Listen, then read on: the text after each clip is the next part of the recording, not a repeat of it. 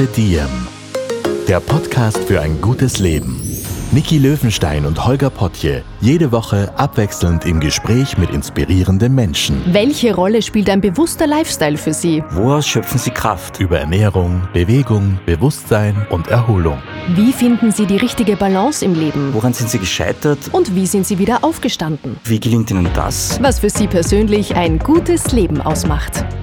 Carpe Diem, der Podcast zum Carpe Diem Magazin. Heute mit der Hochzeitsexpertin Bibi Schenk.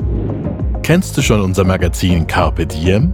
Wir widmen uns darin den Themen Ernährung, Bewegung, Bewusstsein und Erholung, bieten Inspirationen für ein gutes Leben und geben dir Anregungen, die du prima in deinen Alltag integrieren kannst. Alle, die Carpe Diem das Magazin jetzt kennenlernen möchten, haben die Möglichkeit, bis 31. Mai 2023 eine Ausgabe kostenlos und versandkostenfrei direkt nach Hause zu bestellen. Wie geht das? Gehe einfach auf carpediem.live slash testen und hol dir dein gratis Kennenlernexemplar. Erzähl's auch gerne weiter. Und jetzt viel Vergnügen mit dem Podcast.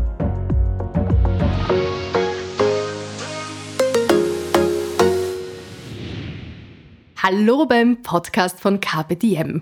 In dieser Folge läuten bei uns die Hochzeitsglocken.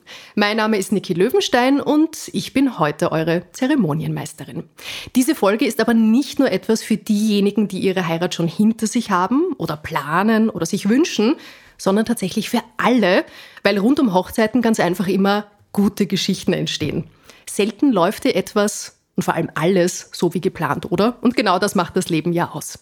Für diese Folge habe ich mich ins Auto gesetzt und bin in die bucklige Welt nach Niederösterreich gefahren zur Hochzeitsexpertin Bibi Schenk. Herzlich willkommen bei uns im Podcast. Vielen Dank für die Einladung. Herzlich willkommen in St. Corona am Wechsel. Kurz zur Erklärung, wo wir ganz genau sind. Wir sitzen mitten in der Hochzeitslocation, die du betreust, mit dem Namen Fernblick. Das ist ein alter Gasthof, der renoviert worden ist. Den gibt es schon seit den 50er Jahren eben in St. Corona, einem ganz kleinen Örtchen.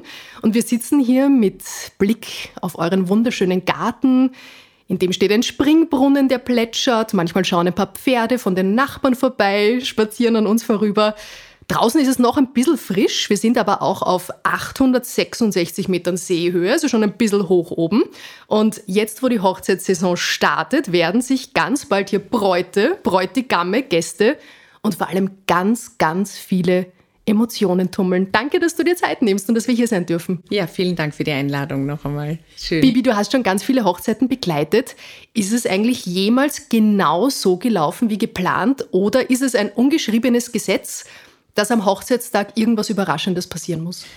Eigentlich sollte es schon so sein, dass es gut organisiert ist. Das ist die Basis von, von dem, schon von dem Erfolg. Das kann dann alles sehr ungezwungen ablaufen und, und auch ganz entspannt. Aber dahinter steckt trotzdem äh, die Organisation und eine, eine gute Überlegung von allen Details. Was macht dann eine Hochzeit zu einer gelungenen Hochzeit deiner Meinung nach? Also außer dass natürlich beide Ja sagen, davon gehen wir jetzt einmal aus. Eine Hochzeit ist eine Emotion, daher ist natürlich der Spaß und, und äh, die Freude im Vordergrund. Dann ist es eine, ein gelungenes Fest, egal ob das jetzt 200 Gäste sind oder 20, egal ob im Dirndl oder im Skianzug. ähm, es ist, äh, ich glaube, wichtig ist äh, das Paar selber, das dann auch auf die Gäste ausstrahlt.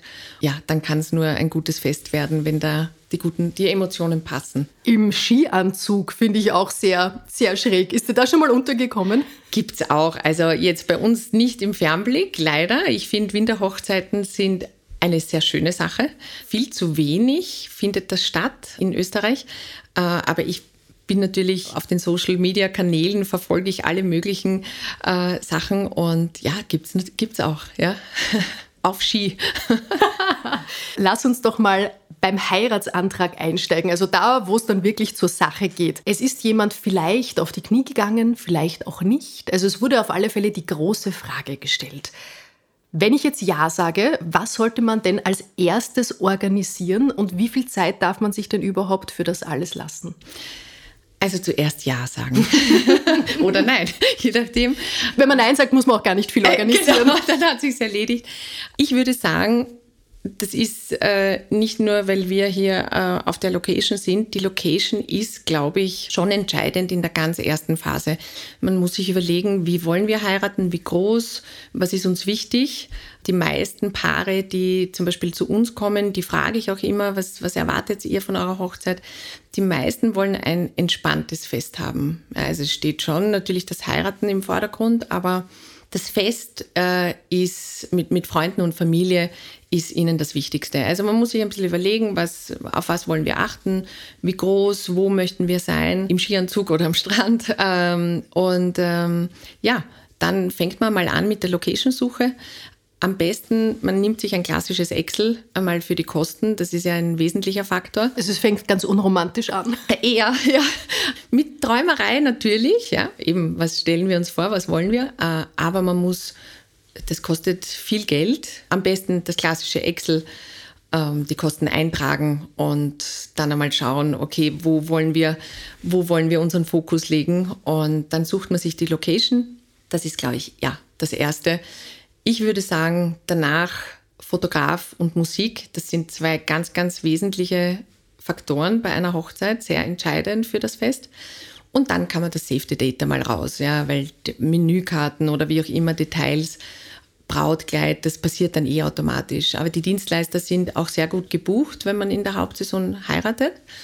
Und natürlich muss man da schauen, dass man da dann gleich ähm, sich seine Wunschdienstleister reserviert. Wie findet man denn die perfekte Location, die wirklich auch gut zu einem passt und die man sich auch noch leisten kann? Ja, also es ist ein Bauchgefühl, mhm. glaube ich, am Ende des Tages. Nachdem es um Emotionen geht, wenn ich wo reingehe und ich fühle mich wohl und ich fühle mich gut betreut und sage, das passt, dann sollte man sich demnach entscheiden. Ja, es ist das Bauchgefühl, glaube ich, ist am Ende des Tages immer doch das, das, das Wichtigste. So geht es einem ja auch, wenn man, weiß ich nicht, einen Menschen trifft oder sich eine neue Wohnung sucht, dann muss man immer ein bisschen auf das Gefühl hören. Natürlich auch auf je nachdem, was ich möchte, von der Größe her etc. Das sind äh, verschiedene Ausschlusskriterien, aber auf den Bauch hören.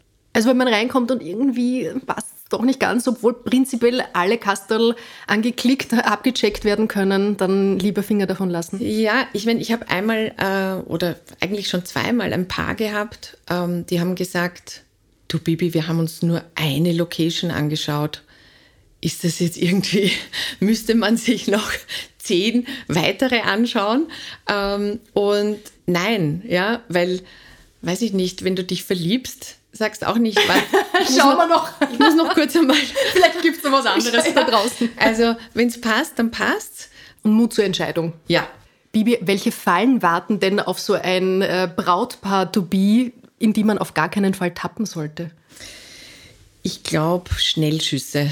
Man muss sich das Ganze ein bisschen schon durchüberlegen und so ein grobes, großes Bild haben von dem Tag oder von dem Wochenende wie möchte ich das ungefähr haben, wenn man sich zu schnell entscheidet. Manchmal passt, ja, aber ich glaube, man muss von Anfang an das große Bild trotzdem haben. Also das Bauchgefühl muss stimmen und das kann ich mir vorstellen, dass das hier ist. Äh, vor lauter schnell, schnell Panik. Ähm, ich kriege nichts mehr. Ähm, das kennen wir alle vom Einkaufen. wenn man hungrig ja. ist, vor allem. Oder wenn man hungrig ist, genau. Also keine großen Schnellschüsse, sondern das, das große Bild im, im Blick haben. Da, also da würde ich darauf hinweisen, ja, wenn es geht. Wenn man so eine Hochzeit feiern will, ist das natürlich, du hast das schon erwähnt, ganz individuell, nach persönlichem Geschmack alles. Gibt es trotzdem etwas, wo du sagen würdest, das gehört zu einer Hochzeit unbedingt dazu und selbst wenn ihr es weglassen wollt, hm, denkt doch nochmal drüber nach, weil es könnte fehlen? Was ich unseren Paaren sehr rate, ist, dass man auf Fotografie und Musik, das ist einfach sehr entscheidend, weil die Fotos oder, oder Videos, Videografen, das hast du immer. Das begleitet dich den Rest deines Lebens. Du schaust das an, alle deine, deine Enkelkinder schauen das noch an, die nachfolgenden Generationen. Und da sollte man nicht sparen. Ähm, da sollte man wirklich nicht so, ja, der Franzi fotografiert, ist ein Freund von mir. Das zahlt sich einfach aus. Und die Musik, finde ich, ist auch sehr entscheidend, weil jedes Fest, äh, bei dem man tanzt, ist natürlich entscheidend, ob das jetzt eine Liveband ist oder ein guter DJ, ruft auch Emotionen hervor, auch bei der Trauung, dass man sich überlegt, welche Musik mache ich da. Das sind zwei wichtige Dinge. Apropos Fotografie, ich habe im Vorfeld zwei Expertinnen gebeten, mir eine Sprachnachricht zu schicken. Das haben sie gemacht, natürlich zum Thema Hochzeiten. Und die haben mir ein paar super Tipps geschickt. Hören wir doch da mal rein. Den Anfang macht nämlich eine Hochzeitsfotografin, die Petra, die mit ihren Bildern eben dafür sorgt, dass die Erinnerungen vom ganz großen Tag auch noch ganz lange lebendig bleiben. Uns verrät sie, was denn gute Hochzeitsbilder so ausmacht. Mein Name ist Petra Kamener und ich bin von Mary Me. Mein Mann und ich sind schon seit vielen Jahren Hochzeitsfotografen. Und äh, bei einem guten Foto kommt es, finden wir, vor allem auch auf die richtige Uhrzeit an. Also das Licht ist äh, durchaus auch sehr entscheidend aber natürlich vor allem die Emotion, dass man es schafft, zwischen dem Brautpaar oder den Brautgästen, äh, den Hochzeitsgästen, eine wirklich schöne Emotion einzufangen. Wie erkennt man, dass man den perfekten Fotografen hat?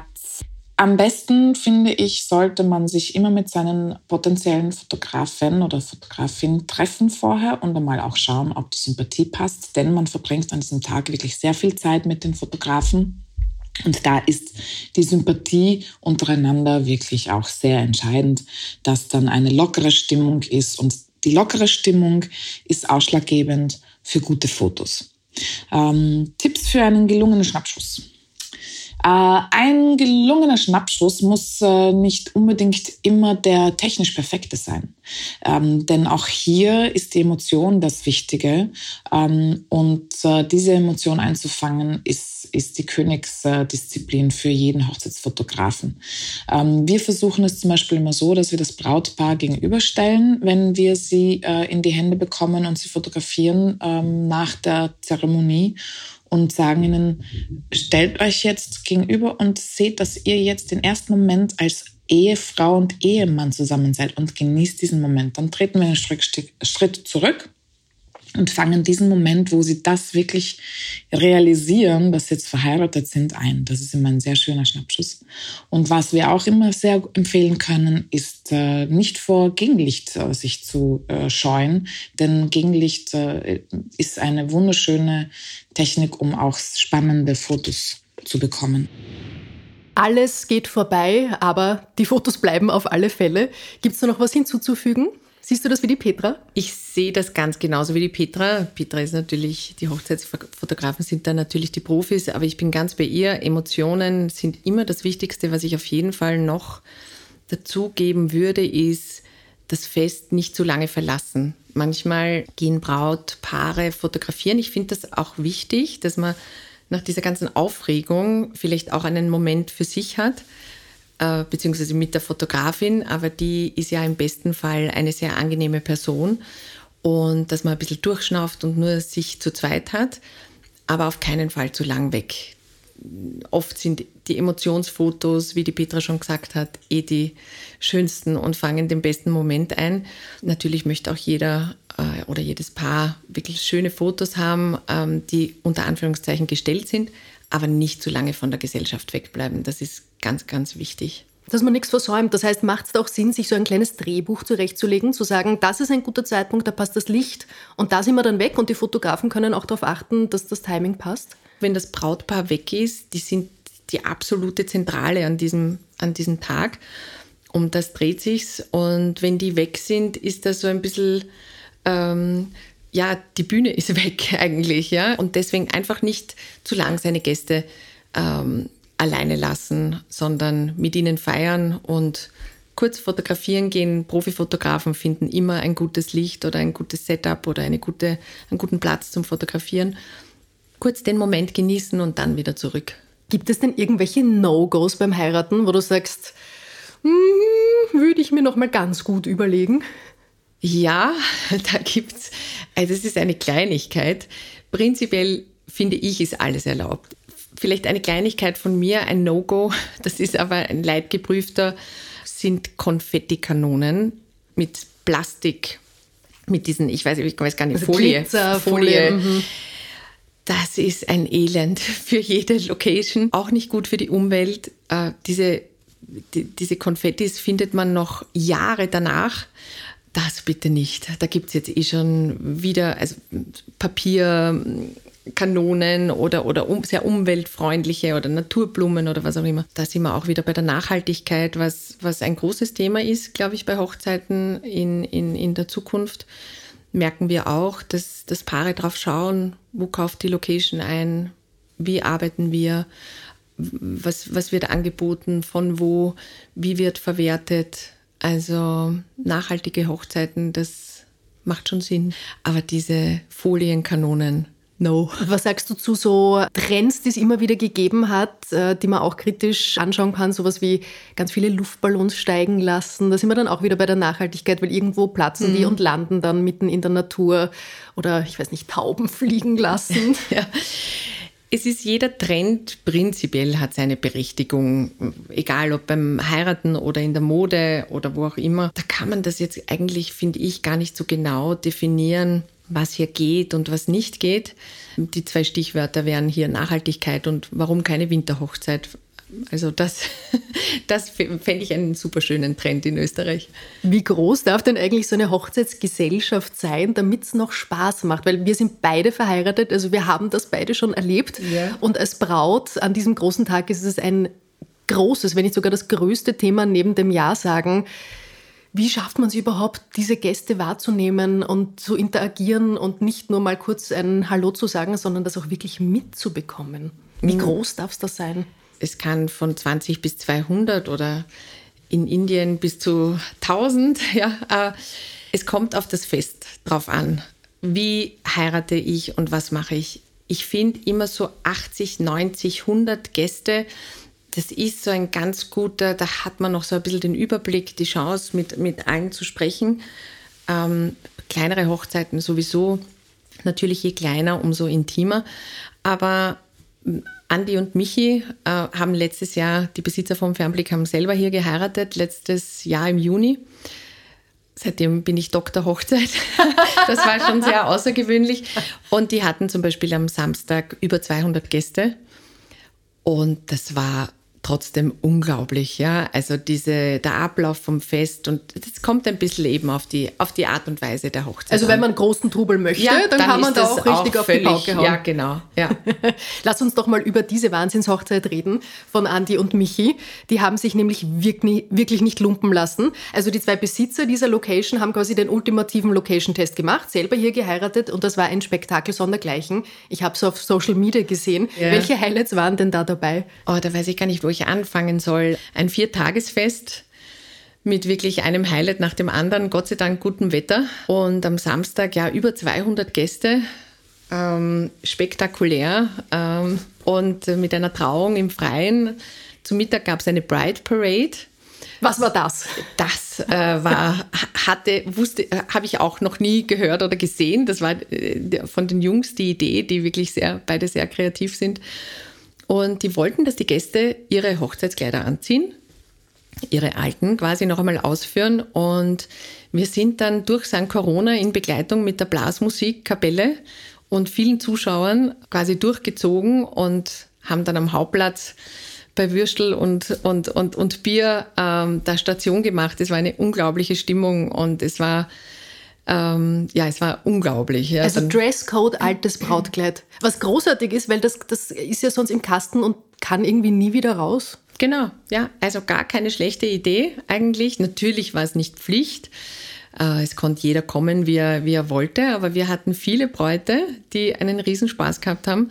Und Andi und Michi sind da vorausgegangen und ähm, es war die, die, die Planung war schon sehr, sehr herausfordernd und, und anstrengend, aber wie die dann da wirklich durch sein Corona gezogen sind, ja, habe hab ich schon das erste Mal feuchte Augen bekommen. Und ich habe dann ein Foto entdeckt auf Instagram, da ist in eurem Springbrunnen, hat sich jemand niedergelassen. Nämlich ja, wer? Ja, alle Gäste sehr, sehr aufgeregt und in Partylaune und ein Gast ähm, hat sich ein Meerjungfrauenkostüm angezogen, also war quasi ein Meerjungfrauenmann und war dann im, im Pool mit, mit Pfingstrosen und das war natürlich, also Das Mit Sixpack, muss man dazu sagen. Ja, ja, also mehr Jungfrauen ich, waren. Ich dachte ja, das ist ein Male-Model und dann wurde mir gesagt, das ist der Zahnarzt. Das war. Von den beiden. Genau, genau. Ja, ja, die beiden haben einen wirklich schönen Freundeskreis. Der Zahnarzt dachte sich, da leiste ich meinen Beitrag. War wirklich spektakulär. Ja.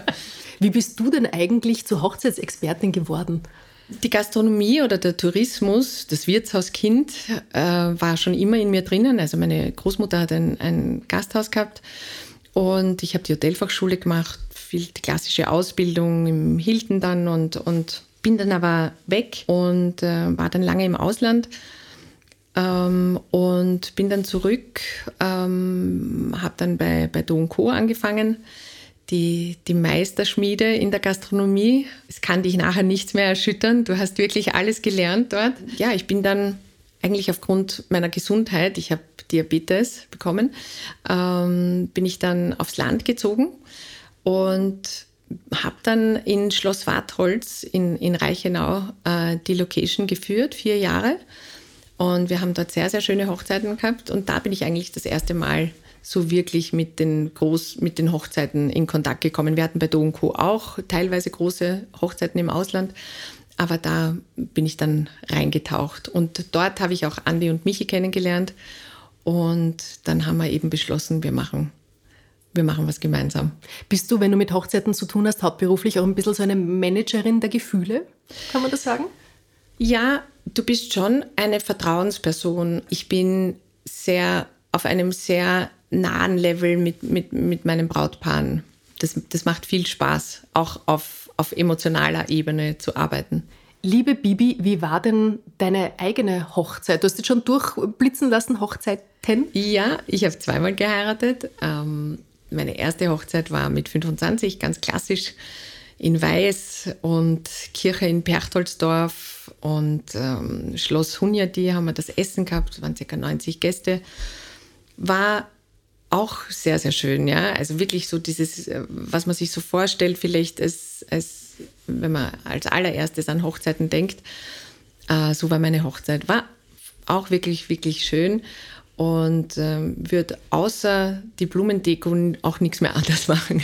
Die war viel zu teuer im Nachhinein gesehen. Und ähm, die zweite war dann ganz anders, ja, ganz anders. Wie denn? Was möchtest du teilen? Ich, ich, kann gern teilen. Wir haben geheiratet in der Villa Antoinette, quasi im Büro. Es war im Juni, da durften nur 30 Gäste ähm, heiraten. Es waren noch die Corona-Beschränkungen. Und wir haben dort standesamtlich geheiratet am Freitag mit der Familie, auch gefeiert. Dann am Samstag nach dem Frühstück haben wir die Familie rausgeschmissen, haben ähm, unsere besten Freunde geholt. Haben, Schau, das ist auch eine Idee. Ja, Dankeschön. Haben, quasi, ja, haben, haben nachgefeiert äh, und äh, am Sonntag dann noch gemeinsam gefrühstückt und das war die zweite Hochzeit. Nicht mehr in Weiß, aber es war zauberhaft, war sehr, sehr schön. Mein Sohn Max hat mich dann zum quasi Altar gebracht zur Standesbeamtin. Oh, war, wie fühlt sich das an? Es war schon sehr besonders. Man hat das, die zweite Hochzeit kommt man vor, anders erlebt. Du hast mit deiner Lebenserfahrung oder du weißt Dinge besser vielleicht zu schätzen oder zu genießen. Und ähm, ja, das war schon sehr, sehr, sehr schön. Mir ist aufgefallen, als ich online zu dir recherchiert habe, dass du selber ganz außergewöhnlichen Blumenschmuck hattest. Den habe ich vorher auch noch nie gesehen. Was war das? Ja, es war natürlich eine leichte Challenge. Wie heiratet die Bibi Schenk? Wie heiratet die Heiratsexpertin? Ja, ähm, ich habe äh, beim Blumenschmuck, zu Blumenschmuck habe ich so ein bisschen ein, ein, ein eigenartiges Verhältnis, weil ich mich selbst eigentlich nicht richte. Ich habe keinen grünen Daumen. Und äh, bei mir, ich finde auch so eher schlicht als zu viel. Und es gibt eine Blumenart, die heißt Trommelstöckchen. Die, das sind, die schauen aus wie so gelbe Bommeln. Ich glaube, es, es kommt irgendwie äh, aus dem australischen Gänseblümchen, irgendwie eine Ableitung ist das. Die schauen, mein Brautstrauß schaut auch jetzt noch ganz genauso aus wie. Hast du den getrocknet? Ja, den habe ich getrocknet und das ähm, äh, sind ganz, ganz, ist eine ganz, ganz eigene Art von Blume und ähm, es hat ausgeschaut, Senfgelb. Also genau. du wirklich einfach so, so ein im Riesenbömmelchen gehypt Riesenbömmel, ja. genau, ja. Und hat super ins Farbkonzept ähm, gepasst. Das überlegt man sich natürlich schon auch ein bisschen vorher, was habe ich an, was passt da dazu. Ich habe ein, ein, ein, so ein lindgrünes Kleid angehabt mit, ich habe als Gürtel verwendet den Haarkranz, den meine Mama zu ihrer Hochzeit getragen hat. Und ähm, dazu eben diese, diese gelben Trommelstöckchen. Jetzt hast du schon das Outfit angesprochen. Das ist natürlich ein Riesenthema ja. bei der Hochzeit, wirklich riesig. Ja. Was gibt es denn da dazu zu sagen? Wann passt denn ein Outfit? Wovon rätst du auch ab?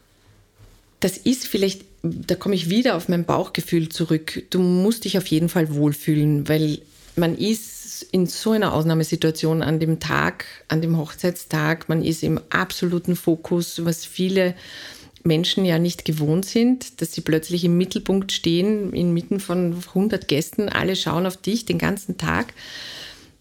Also es ist wichtig, man, man muss sich wohlfühlen. Und die Brautkleidsuche ist auch eine schöne Sache. Das gehört natürlich dazu, zu diesem ganzen Prozess. Du gehst mit deinen Freundinnen oder Trauzeugen, Zeuginnen oder, oder Mamas, Schwiegermamas.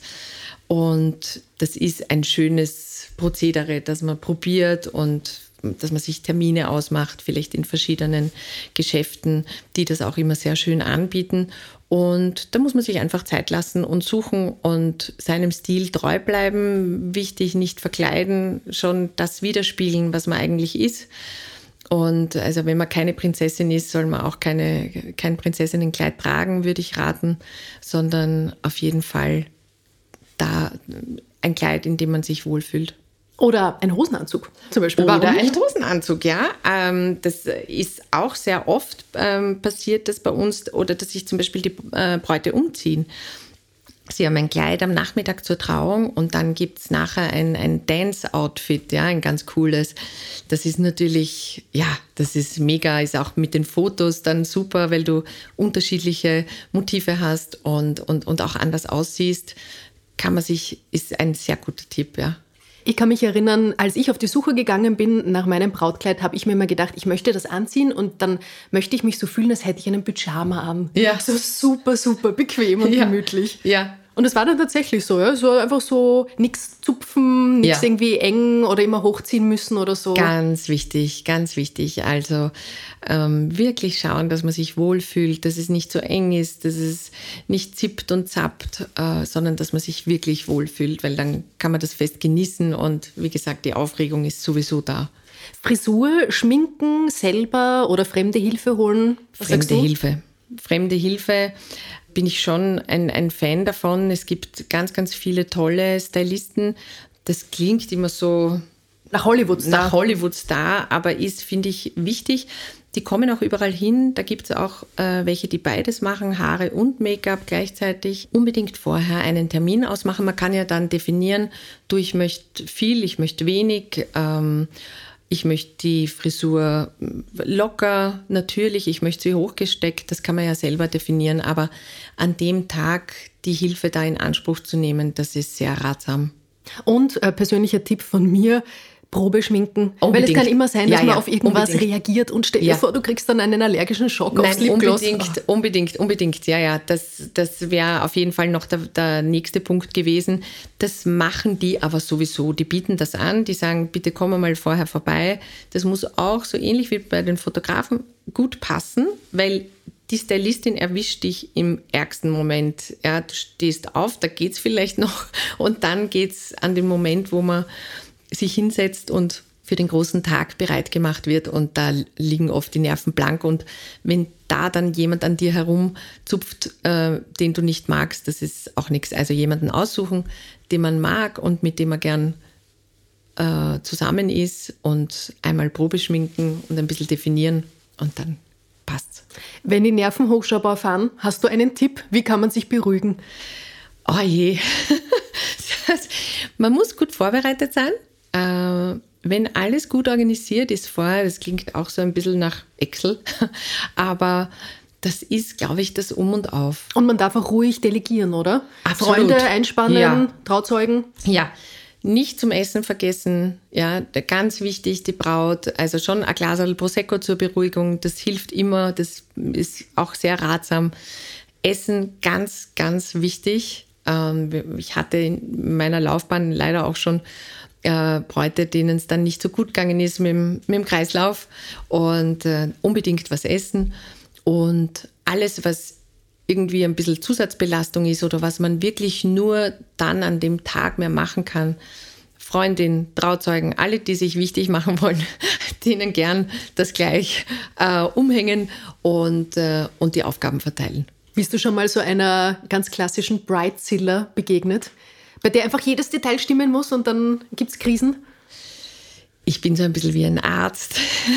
Ich habe mein Berufsgeheimnis, nein. Aber es gibt natürlich schon Unterschiede ähm, in den Persönlichkeiten der Bräute. Ich komme mit allen sehr gut klar. Das macht, glaube ich, einen Gastronom auch aus. Der ist so ein bisschen Psychiater und, und Menschenkenner. Du stellst dich auf die Person ein und dann funktioniert das im Normalfall ganz, ganz gut. Ich habe Bräute, die sind genauer, genauerer, in, die kommen schon mit der Mappe zur Besichtigung, was gut ist. Ja, und dann gibt es welche, die, ähm, die irgendwie äh, erst sehr spät auf, auf Details kommen. Ah ja, das brauche ich auch noch und so. Viel entspannter an die Sache rein, rangehen und beides hat seine Berechtigung. Ich finde, das ist unsere Aufgabe als Dienstleister, auch mit sowas umgehen zu können. Musst du manchmal mit den Augen rollen? Lass es raus. Gibt es irgendwas, wo du sagst, ah, bitte? naja, es ist man ist schon in einem sehr intensiven Kontakt, je nach ähm, Zeitpunkt. Natürlich, je näher die Hochzeit rückt, umso öfter bist du dann auch in Kontakt. Ich finde das auch eines der wichtigsten Sachen, dass du, dass man erreichbar ist für die Hochzeitspaare, für, besonders für Bräute, muss ich jetzt ehrlich gestehen, die dann nervös feiern, die Fragen haben. Und wenn man dann irgendwie zwei Tage wartet, dass man eine E-Mail kriegt, das finde ich ist ganz schlimm. Also wir sind, ich bin da schon sehr, sehr beschäftigt in der Hochzeitssaison mit, mit E-Mails, mit Fragen, mit, und oft werden natürlich die gleichen Fragen gestellt. Und du hast die schon tausendmal beantwortet, aber die Braut hat das zum ersten Mal gefragt. Und wenn du dann antwortest, im Ton von, das habe ich schon tausendmal beantwortet, ist das natürlich nicht so gut. Also das muss man, da muss man professionell rangehen. Gibt es irgendwelche Kleinigkeiten, so Geheimtipps, die du uns mitgeben kannst, die am großen Tag total wichtig sein könnten, die man aber im Vorfeld schnell vergisst? Bei uns war es etwa ein Pflaster, das ein aufgeschlagenes Knie meiner Tochter gerettet hat. Ja, ähm, das kommt natürlich auch darauf an, wo man heiratet. Viele denken nicht an das Schuhwerk. Also ich würde noch dazu raten, angenehme Schuhe, eventuell Blasenpflaster. Das könnte die Nacht retten. Ähm, und ähm, ganz wichtig finde ich auch, dass man nicht darauf vergisst, äh, ist immer wieder ein Thema, Gäste bringen Geschenke mit, dass man jemanden äh, beauftragt und sagt, du, Susi, ähm, du passt auf den Geschenketisch auf und du schaust, dass diese Geschenke oder teilweise eben auch Kuverts mit Geld etc., wirklich kostbare Sachen, dass die auch weggeräumt werden, in ein Zimmer gebracht werden. Das, das ist ganz wichtig, das darf man nicht vergessen. Ach schau, daran habe ich gar nicht gedacht. Ja. Mist, das kommt zu spät. Und Trinkgeld fürs Team, das darf man auch nicht vergessen. Hast du einen Tipp, wie man sein Budget auch einhalten kann? Dass man nicht irgendwann die Nerven verliert und sagt, okay, jetzt ist eh alles wurscht. Ja, äh, zudem kommt jeder zu diesem Satz, es ist eh schon wurscht. Äh, das sagt sicher fast jedes Hochzeitspaar. Okay, dann nehmen wir das auch noch. Der Satz ist bestimmt bei jedem Budget drinnen. Ähm, aber ich komme wieder auf meine Excel-Liste oder auf irgendeine Liste, wo man einfach schaut, dass man das auf einen Blick klar hat und eben auch vorher definiert, was ist uns wichtig, wo wollen wir richtig viel Geld ausgeben, was ist uns nicht so wichtig. Meistens ist eh einer von den Paaren, ähm, ist, ist, ist quasi der Beauftragte. Der Schatzmeister. Der Schatzmeister, genau. Und äh, dann dann, dann funktioniert das auch. Wenn man, wenn, wenn man weiß, ui, jetzt wird es knapp, oder wollen wir das, wenn man das dann sich verbildlicht auf der Liste, wollen wir das wirklich ausgeben? Äh, das sollte man sich vorher ein bisschen durchüberlegen. Es gibt ja so ein bisschen das Vorurteil, dass wenn man sagt Hochzeit, dass das so ein, ein Stichwort ist für alle, um gleich einmal irgendwie 10% auf den Preis draufzuschlagen. Stimmt ja. das? Teilweise. Ähm, teilweise ist das so, ja. Der übliche Spruch bei Hochzeiten sitzt das Börsel locker. Oft auch, weil die Hochzeiten von Eltern bezahlt werden. Ähm, aber das kommt eben, wir sind wieder dabei, wo heiratet man, wie macht man das. Aber das ist schon fair gerechnet. Lass uns doch mal zwischendurch einen kleinen Wordrap machen. Ja. Ich sagte ein Stichwort und du sagst dazu ganz pointiert einen Gedanken aus dem Bauch heraus, der dir dazu kommt. In ja. Ordnung? Okay. Ja. Natürlich alles rund um Heiraten. Ja. Ringe. Müssen nicht sein. Andi und Michi haben sich ähm, tätowieren lassen am Tag der Hochzeit mit einer Tattoo-Station, oh. auch für Gäste. Wahnsinn. Ja. Tattoo to go. Ja, genau. Hatten wir also eines der außergewöhnlichen Dinge bei dieser Hochzeit. Tanzen und Musik. Super wichtig. Die Stimmung bleibt in Erinnerung der Hangover auch wahrscheinlich am nächsten Tag, aber ganz wichtig, ja. Bräuche. Teilweise, teilweise überbewertet. Jede Hochzeit sollte ihre Persönlichkeit haben. Aber es gibt zum Beispiel auch Bräuche, die komplett unnötig sind, wie das Brautentführen. Also das, ähm, da, da, wird dann die Braut quasi vom, von der Hochzeitsgesellschaft weggeführt. Irgendwie der Bräutigam muss sie finden. Die sind dann alle nicht da. Die anderen Gäste sind irgendwo. Also es gibt Bräuche, die unnötig sind. Aber persönlich muss es sein. Reden. Kurz, knapp und emotional lustig. Und nicht von jedem, oder? Ja, ja, ja, auf jeden Fall vorher abgeklärt. Vom äh, Onkel dritten Grades nein, dann auch noch? Nein, wobei das traut sich eigentlich heutzutage fast niemand mehr. Also wir wissen meistens im Vorhinein, es gibt zwei Reden und das hat seine Berechtigung, ja, aber die müssen, die müssen gut sein. Vorher üben? Ja, ja, vorher üben wäre wär, wär angedacht, ja. Dann passt zu reden gleich dazu Alkohol? Unbedingt. Wie jetzt? Unbedingt. Alkohol gehört dazu, zu jedem Fest. Ein schönes Glas Champagner, ein guter Weißwein, ein gutes Gin Tonic in der Bar. Unbedingt. Aber muss man da nicht auch total aufpassen? Ich meine, wenn das da eskaliert, äh, eine betrunkene Braut, weil sie nicht zum Essen gekommen ist zum Beispiel, stelle ich mir ganz schlimm vor. Drum füttern wir unsere Bräute beim Getting Ready mit Essen. Äh, nein, aber also das kommt sehr sehr selten vor. Ich meine, es gibt nichts, was es nicht gibt, aber ähm, es gab schon auch Hochzeitsgesellschaften, wo man sich gedacht hat, no, das, äh, das wird lustig. Aber so, dass es wirklich komplett ausartet, das ist eigentlich, das, nein, das, das ist eigentlich nicht. Aber äh, ordentliches Feiern ist schon, ja, muss schon sein. Geschenke. Ja, äh, wichtig. Mit der Verpackung aufpassen. Also da sieht man schon manchmal sehr eigenartige Dinge. Wieso das, das äh, Weihnachtspapier, das übrig ja, gebliebene? Ja, oder? oder? so, wie heißen diese durchsichtigen Folien? Ah, diese Zellophan? Das, das der klassisch, klassische Zellophan. Ähm, das finde ich immer so ein bisschen schade, wenn man, wenn man damit daherkommt. Ähm, kommt natürlich auch drauf an, ne? das äh, soll man jetzt kein Urteil fällen, aber vielleicht mit ein bisschen Kreativität arbeiten und unbedingt das Geschenk beschriften. Also am besten, ich war gestern bei einer Geburtstagsfeier, habe auch ein Geschenk mitgebracht, habe dann die Karte äh, an die Masche festgebracht, so dass die Paare auch noch wissen, aha, von wem war das. Flitterwochen. Ja, lange, bitte. lange und unbedingt. Das ist eine sehr spezielle Zeit, weil man direkt danach diese ganzen Emotionen erst verarbeitet und sich erinnert an Details, das mit dem Partner bespricht, lacht, weint, äh, zurückdenkt. Und das ist eine ganz, ganz besondere Zeit. Auch beruflich hat jeder Verständnis, aha, die sind in den Flitterwochen, also da wirst du sicher nicht angerufen, da wirst du, kriegst du auch sicher kein E-Mail.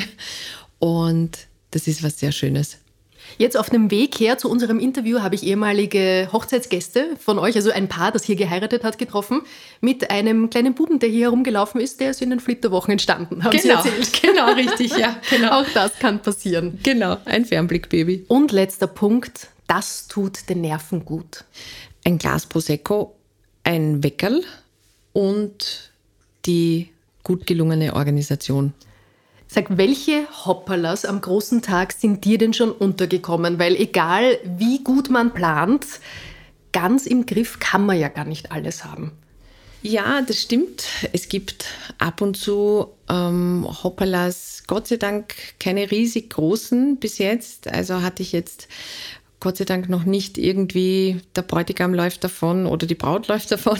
Alles andere, wenn man gut vorbereitet ist, lässt, lässt sich's managen. Also es passiert natürlich, dass man, weiß ich nicht, es fängt plötzlich zum Regnen an bei der Hochzeit. Man muss gut vorbereitet sein, aber ja, die einen oder anderen Hopperlas gibt's natürlich, ja. Ähm, zum Beispiel äh, eine Braut hat tatsächlich einmal äh, die Ringe vergessen, ja.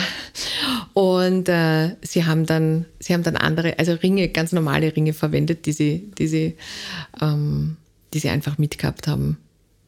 Sonst gibt es vielleicht noch schnell irgendwo einen Kaugummiautomat um die Ecke, ja, man aufsuchen könnte.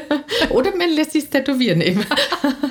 Welche Gäste oder Hochzeiten sind dir denn besonders in Erinnerung geblieben? Ich glaube, die Hochzeit von Michi und Andi, das hat einfach wirklich, muss ich sagen, alles andere bisher Erlebte in den Schatten gestellt. Es war einfach so außergewöhnlich ähm, mit so vielen Sachen, die auch ich noch nicht gesehen habe. Eine Scheibtruhe voll mit Staubzucker, mit Erdbeeren bestückt, wo wir ein Mail-Model hatten, das mit der Scheibtruhe herumgefahren ist so mit diesem Arbeitslatzanzug. Äh, wir hatten Walking Menus, das heißt, ähm, wir hatten zwei Models die herumgegangen sind schon am Nachmittag, wo das Menü draufgeschrieben. Wo draufgeschrieben? Am Körper. Am ja, nackten also, Körper. Ja, also am nackten Oberkörper, waren natürlich jetzt nicht ganz nackt. Ähm, und äh, ja, wir hatten einen Brautstrauß werfen, aber für die Männer, also für die ledigen Männer, nicht für die, nicht für die Damen. Also es waren, die, die Jungs hatten zwölf Trauzeugen, sechs Trauzeugen jeder. Ähm, es war schon ein sehr, sehr außergewöhnliches Wochenende. Ich, das würde ich sagen, dass das, dass das mir am meisten in Erinnerung geblieben ist. Wenn es jetzt nicht so überdrüber ist, was sind so Emotionen, die du mitbekommst, wenn du ein bisschen abseits stehen kannst? Ja. In den großen Momenten, die du ganz intensiv spürst? Ich bin sehr emotional. Ich glaube, in dem Beruf ist man auch nur gut, wenn man eine gewisse Emotion hat bzw. vermitteln kann. Und mir kommen eh fast jedes Mal die Tränen. Also äh, besonders, wenn, die wenn ich die Braut das erste Mal sehe, das ist schon immer sehr berührend. Ja? Oder wenn, wenn die Braut dann Richtung Altar geht, ähm, mit dem großen Sohn oder mit dem Papa oder wie auch immer.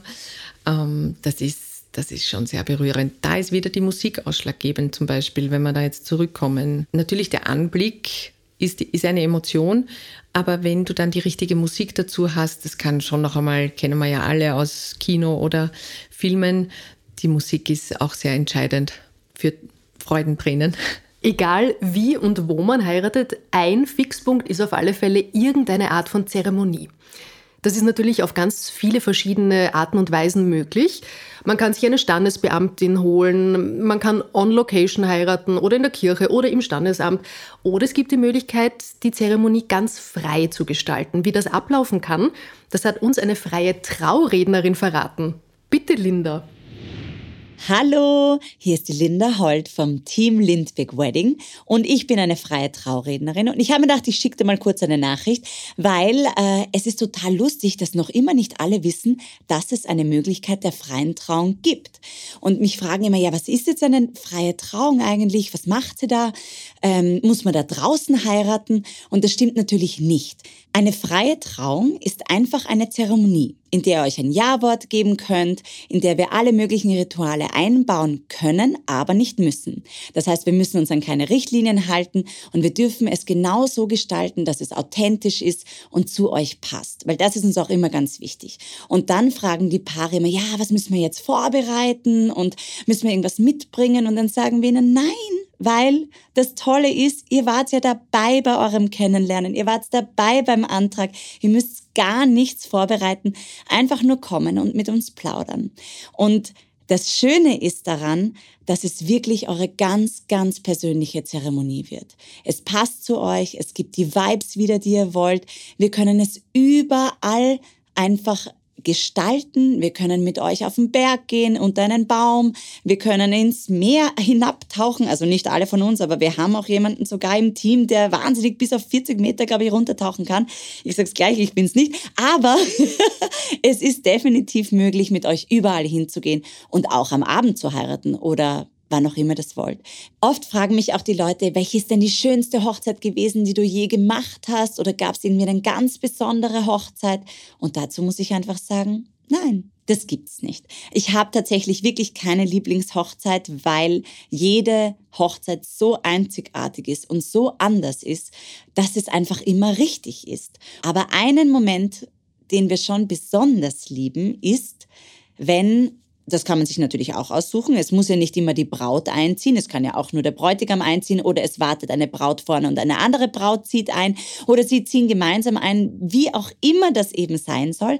Aber es ist ein ganz, ganz besonderer Moment, wenn zum Beispiel jetzt der Bräutigam beim Altar steht und die Braut kommt. Und dann gehen alle Blicke zur Braut und ich oder die anderen Traurednerinnen aus unserem Team schauen den Bräutigam an. Denn dieser Blick, wenn der das erste Mal die Frau sieht oder den Mann sieht, den er gleich oder sie gleich heiraten wird, der ist wirklich unvergesslich. Ist er unvergesslich? Ja, der ist, glaube ich, schon unvergesslich. Das ist sehr bezaubernd, weil wir ja vielleicht eher gewohnt sind, dass man Emotionen von, von der weiblichen Seite bekommt. Äh, jetzt, wenn man klassisch spricht, als von der männlichen. Aber eigentlich egal wer, die Emotion kommt ganz bestimmt und die ist auch eine sehr schöne, an die man sich auch gern zurückerinnert. Also mein Mann äh, sagt das immer wieder, wie ich da reingekommen bin mit dem, mit dem Max. Das, ja. Oh, der glitzert Ist das auch ein guter Tipp, so ein bisschen Taschentücher vorher verteilen? Ja, Taschentücher sind immer ein guter Tipp. Aber ich finde, man soll das, seinen Gefühlen freien Lauf lassen und das auch genießen. Und äh, an das denkt man dann so gern zurück. Ich finde auch Applaus wichtig oder, ja, oder Lachen. Ja, also Hauptsache, auch nicht zurückhalten. Genau, Haupt, Hauptsache Emotion.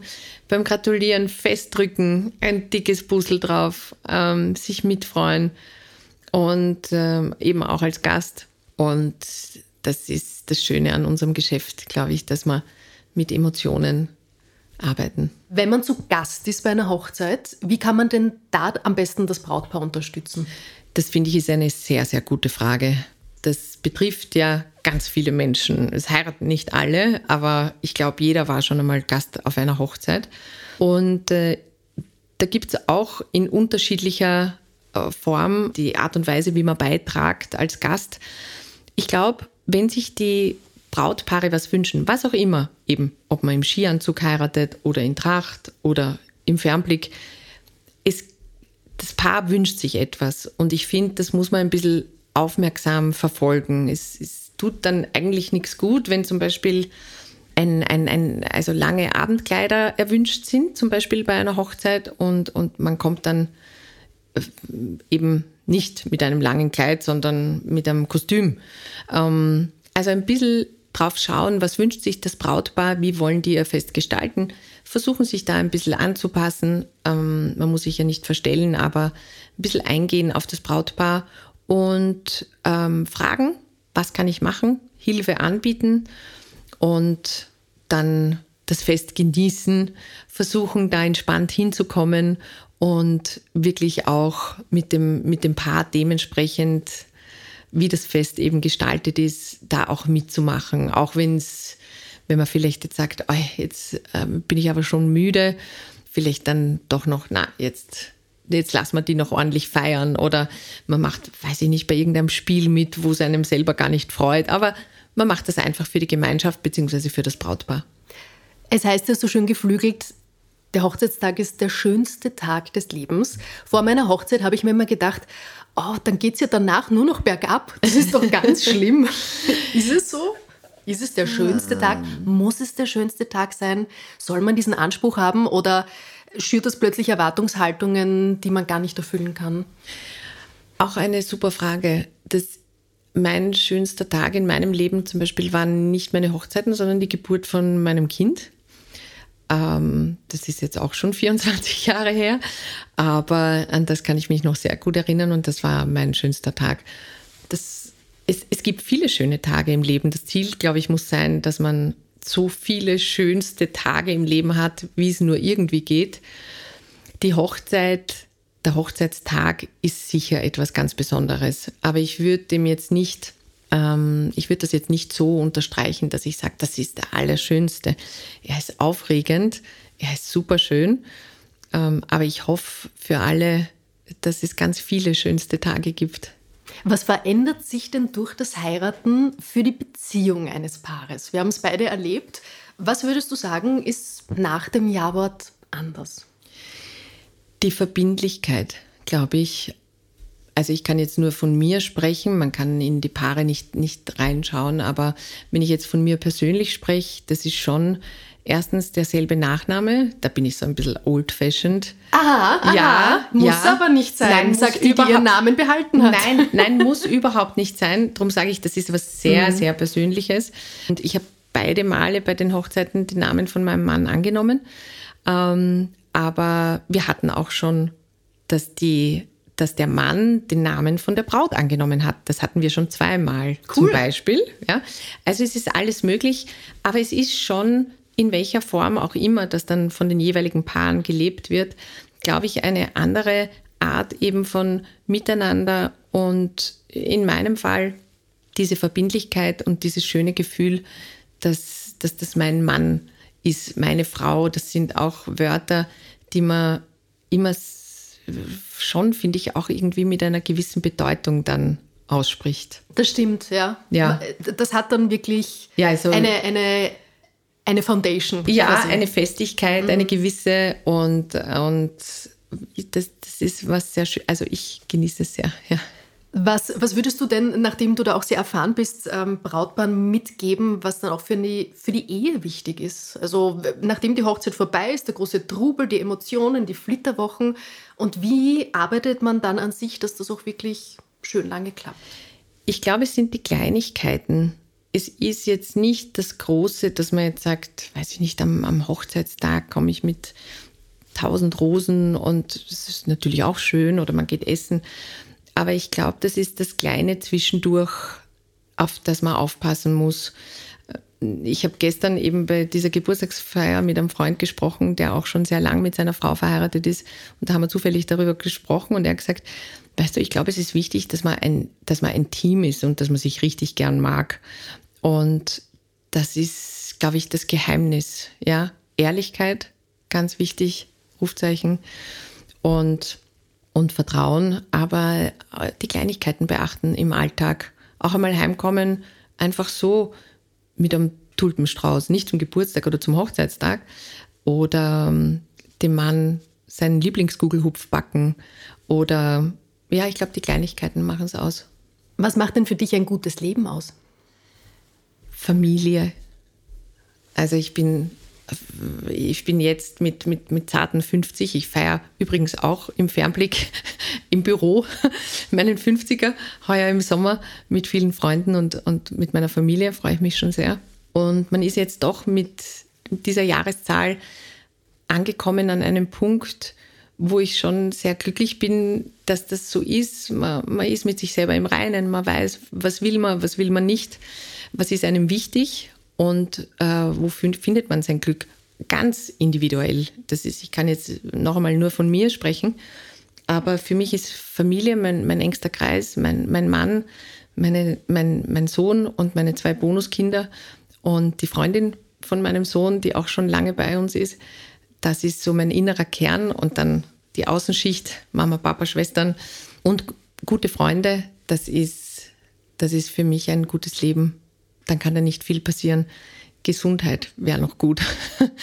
Das, da erwischt es dich halt manchmal, wo, wo, wo Dinge nicht so laufen. Aber wenn die beiden Sachen stimmen, die Gesundheit und deine, deine, deine Umgebung mit, mit Liebe, in welcher Form auch immer, dann glaube ich, kann nicht viel schiefgehen.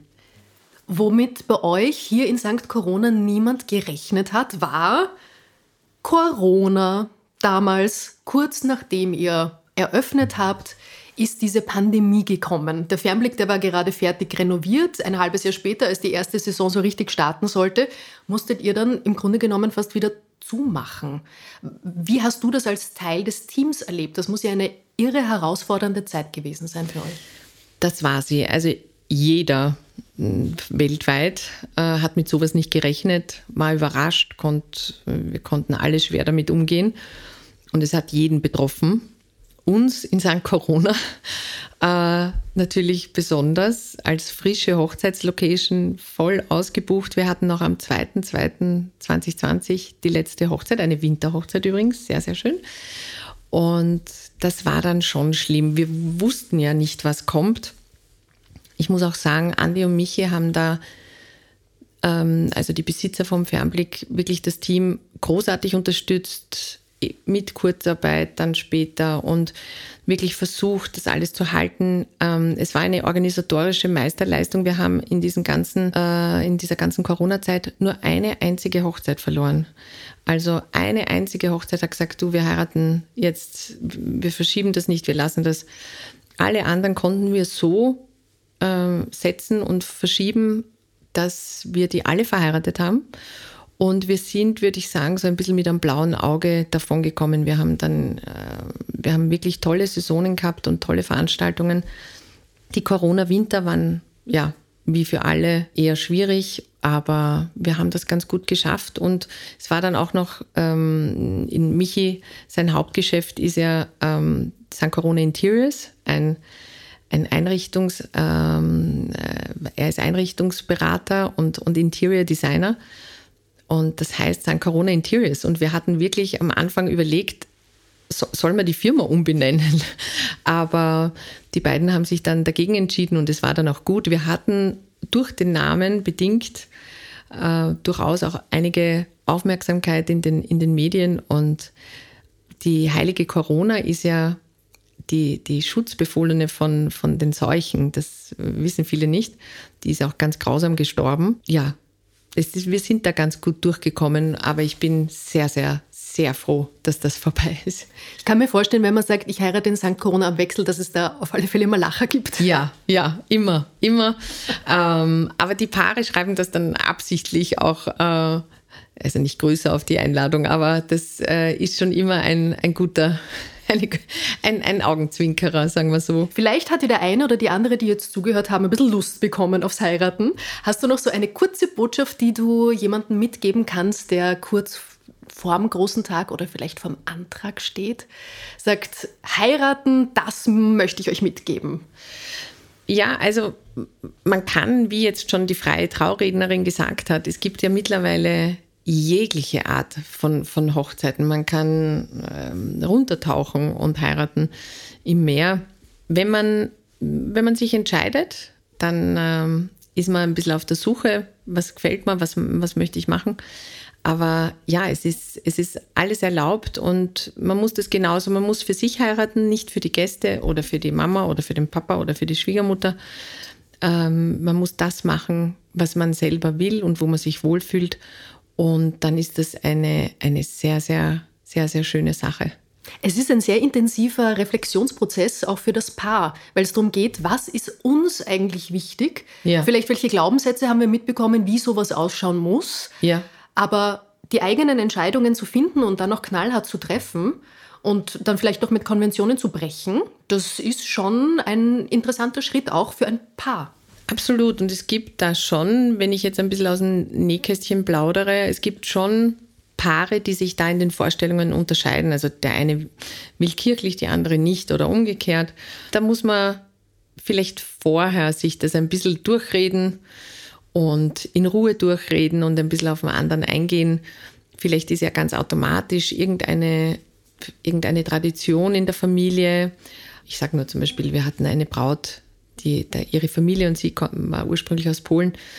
Die haben mit den, da mussten Schnapsgläser äh, auf dem Boden ähm, zertreten werden. Und ja, das, es gehört schon auch so ein bisschen was dazu, aber das Paar wäre gut, wenn sich das in Ruhe ausspricht. Wie machen wir da die ganze Geschichte? So ein bisschen eine Generalprobe fürs Eheleben dann. Ja, genau. Liebe Bibi, da waren ganz viele tolle Tipps und Anekdoten dabei. Vielen lieben Dank dafür. Ich hoffe, wir haben Lust gemacht aufs Heiraten. Am Ende bitte ich meine Gäste immer um eine Frage, die das Leben stellt. Also eine Frage, die du als so wichtig empfindest, dass sie sich jeder mal stellen kann und vielleicht auch auf die Suche nach einer ganz eigenen Antwort geht. Ich sag's gleich, die Frage, willst du mich heiraten, gilt heute nicht. Hast du noch eine andere für uns? Ja, also vorerst vielen Dank für den Besuch, liebe Niki. Das war sehr aufregend und super schön. Die Frage, die das Leben stellt, das ist zum Abschluss noch einmal eine, eine tricky question. Ich würde sagen, zum einen geht es meinem Körper gut. Das, ich habe es vorher kurz angesprochen, ich habe äh, selber Diabetes ganz überraschend mit 37 bekommen. Und da muss, das ist schon das Wichtigste, was man hat. Eigentlich, du hast nur einen Körper und da sollte man sich schon ab und zu fragen, ist das eh okay, was ich da jetzt mache? Ähm, es gibt für alle immer wieder Versuchungen und die sind auch gut, aber der Körper ist ganz wichtig. Das ist richtig wichtig, sowohl körperlich als auch mental. Da muss man sich ein bisschen damit auseinandersetzen. Das ist wichtig. Eine ganz, ganz, ganz wichtige Frage. Vielen Dank, Bibi. Danke für die vielen Antworten und Anekdoten. Es war super spannend bei dir. Und ich würde euch gerne, die ihr uns jetzt zugehört habt, eine kleine Anekdote und einen Spruch mit auf den Weg geben, den ich direkt bei meiner Trauung gesagt habe, als es nämlich unerwartet wie aus Kübeln geschüttet hat. Also während der Zeremonie ist wirklich ein Wolkenbruch auf uns niedergegangen und ich sage euch, es war trotzdem ein wunderschöner und lustiger und toller Moment, den wir nie vergessen werden. Und ich habe mir damals das Mikrofon geschnappt und habe gesagt, Folgendes, und das möchte ich euch gerne mit auf den Tag geben, sage aber vorher noch Danke fürs Zuhören. Hoffentlich bis zum nächsten Mal und im Leben geht es nicht darum, auf Sonnenschein zu warten, sondern zu lernen, im Regen zu tanzen. Habt einen schönen Tanz. Dankeschön.